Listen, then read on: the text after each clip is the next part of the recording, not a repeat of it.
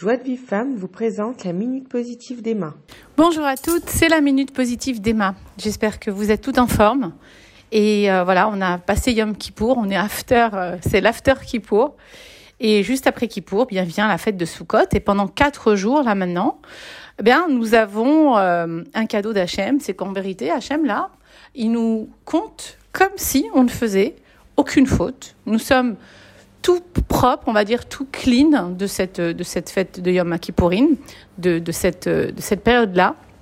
Ce n'est pas une fête d'ailleurs, excusez-moi, mais de cette période-là, nous sommes complètement lavés de nos péchés. Pour celles qui le croient. Pour celles qui le croient, normalement, vous devez vous sentir légère, plus apaisée, euh, plus prête à recommencer avec une, une énergie nouvelle. Et comme tout vient de la tête, on ne peut pas, euh, malheureusement, on ne peut pas aider quelqu'un qui ne croit pas à ce qu'Hachem vraiment pardonne.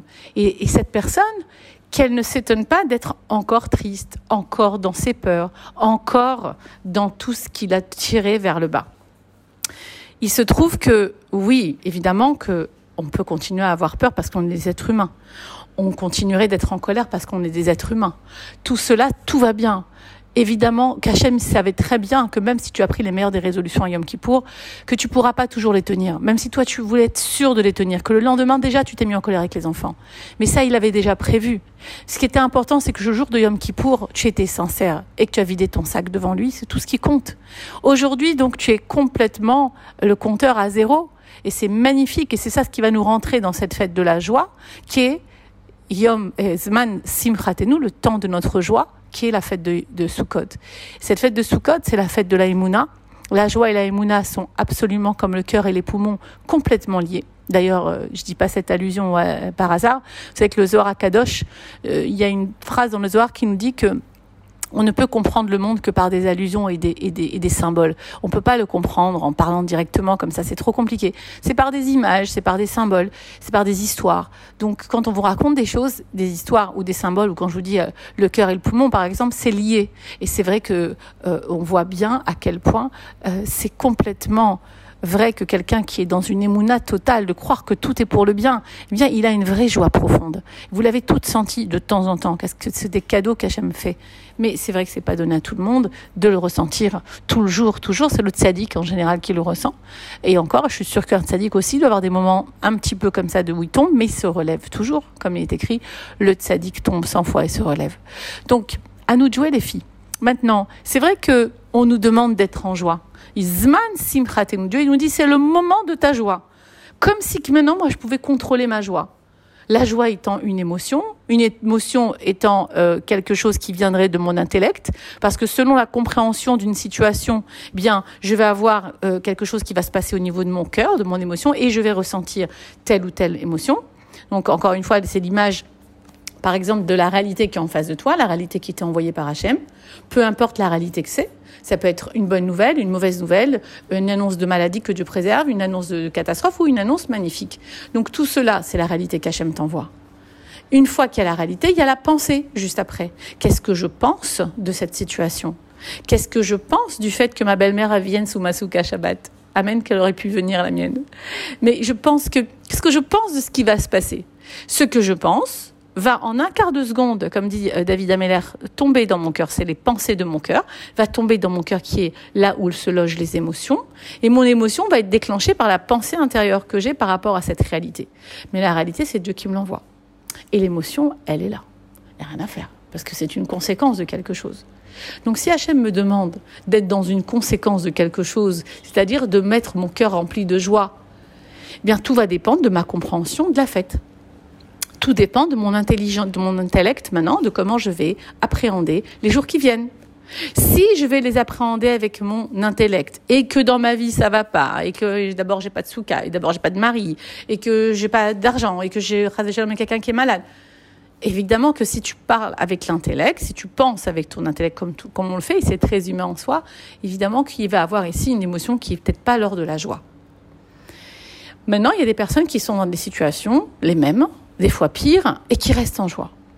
Comme quoi chacune est sa façon de voir le verre plein, le verre vide, ou de voir, comme j'aime dire dans l'énéagramme, quand vous posez un objet au milieu d'une table ronde, ben, chaque des parties que vous mettez, par exemple, neuf personnes autour d'une table, parce que l'énagramme, c'est la science justement des neuf personnalités, eh bien, on va voir quel genre de personne, ce que chaque personne va voir de cet objet. Et chacun va voir quelque chose de différent. Si vous mettez une statue au milieu de la table, euh, quelqu'un va voir le dos, quelqu'un va voir le devant, quelqu'un va voir la main droite, quelqu'un va voir la main gauche. Est-ce que tout le monde euh, dit n'importe quoi? Non, tout le monde a raison. La statue est faite de toutes ces multiples facettes, exactement comme une réalité. Et selon comment tu interprètes justement, selon ta personnalité, selon ce que tu comment tu perçois la réalité, la personnalité. C'est exactement quelque chose qui est en toi, qui t'est propre à ta personne, comment tu vois la réalité? Eh bien, cette personnalité, elle va te faire penser bien d'une situation, penser moins bien, penser mieux que l'autre, penser moins bien, euh, plus, encore moins bien, mais tout ça, c'est très personnel à toi. Et si tu vois que ta réalité, elle n'est pas adaptée à toi, c'est que tu te trompes. Si des fois on te dit mais non, cette réalité c'est pas pour moi, je la veux pas, c'est que tu te trompes.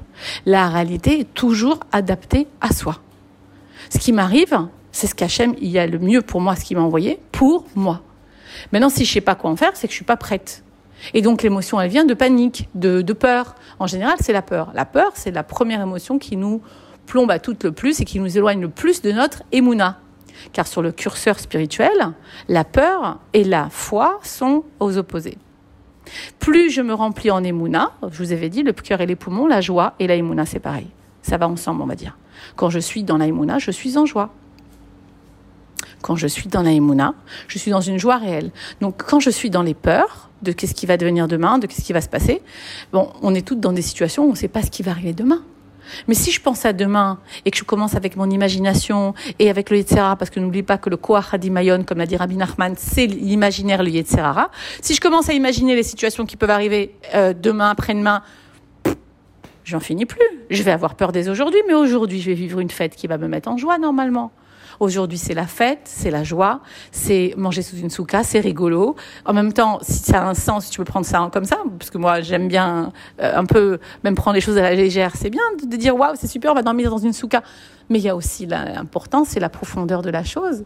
Je suis sous, j'arrive en fait dans la souka. Et c'est ce que j'aimerais que vous fassiez les filles. Je crois que vous avez eu pas mal aussi d'informations déjà concernant cela, mais pour celles qui n'ont pas entendu les cours, dans la souka, nous sommes dans Hachem nous rentrons dans les bras d'Hachem. Hachem, il va nous enlacer de son chibouk, de son, de son, euh, de son étreinte. Les pans de la souka sont l'étreinte d'Hachem. Réellement. Vous savez qu'ici, le, le, le matériel n'existe que pour exprimer le spirituel. C'est pas le contraire ce monde matériel qui est le monde le plus bas en fait que Dieu a créé, n'est là que pour exprimer un monde spirituel. Donc le monde spirituel qu'exprime la souka, c'est les, les, nuées de gloire. C'est les nuées de gloire qui étaient dans le désert et qui nous protégeaient des bêtes sauvages, des ennemis, de toutes sortes de pollutions. Et nous, en rentrant dans la souka, on rentre dans ces nuées de gloire. C'est pour ça qu'il y a un minag magnifique qu'il ne faut pas rater les filles. C'est embrasser les murs de la souka quand vous y arrivez. Embrassez-les parce que, en fait, vous embrassez vraiment la shrina, la présence divine. Et c'est un acte symbolique, bien sûr, parce que Hachem, il est partout, mais c'est symbolique en disant, voilà, je reconnais qu'il y a cet amour que tu me donnes en, me protégeant, je te rends cet amour. Et il y a une petite phrase à dire, c'est Sakota leroshi beyom neshek. Sakota leroshi beyom neshek. En fait, c'est une phrase aussi pour combattre le Yetzerara il est très important de se rendre compte de l'immense mitzvah que l'on fait. nous, les femmes, nous ne sommes pas du tout obligées de faire cette mitzvah. Nous avons la proximité avec Hachem non-stop parce que nous sommes des femmes. Nous avons une autre proximité que ceux des hommes. Mais tavo la bracha, ça veut dire il viendra une bracha supplémentaire sur toi. Si tu accomplis aussi, c'est pas une mitzvah, mais que si tu passes du temps dans ta souka et que tu réalises que tu es vraiment entouré de cette, euh, tu es à l'ombre d'Hachem, comme je l'ai lu dans un des titres du Rav Ben Chetrit, tu es à l'ombre d'Hachem, euh, tu, es dans une euh, souka qui est temporaire. Tu comprends que ici nous sommes zmanim, nous sommes temporaires. La, vie d'un homme n'est pas éternelle. Et cette souka est là pour nous la faire, nous faire goûter à ça, mais en même temps, euh, voilà, avec une confiance absolue que même si on y mange on y dort, eh bien, Hachem nous protège parce qu'il n'y a que lui et un autre milvado. Voilà, que quoi que tu fasses, même si tu n'as pas réussi encore à être celle que tu veux être aujourd'hui, sache qu'il y a en toi toutes les forces, toutes les énergies qu'il y a en toi sont là pour toi, pour te servir. C'est juste qu'encore tu ne t'es pas rencontré. Alors je te souhaite sous cette souka de te rencontrer comme tu vas rencontrer à Kadosh Baruch de faire bien ce lien avec la joie et la émouna, que nous, si tu commences à penser à tous tes problèmes, tu vas t'attrister. Ce n'est pas le moment. Il y a des moments pour penser, il y a des moments pour se réjouir. C'est Zman Simchatenu, ce sont les moments où la pensée doit être euh, vraiment, vraiment dirigée vers la émouna et vers Hachem.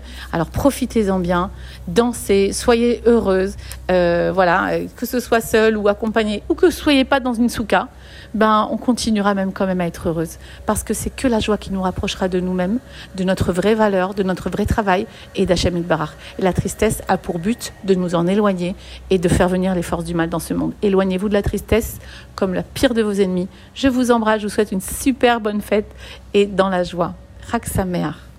Pour recevoir les cours Joie de vie femme, envoyez un message WhatsApp au 00 972 58 704 06 88.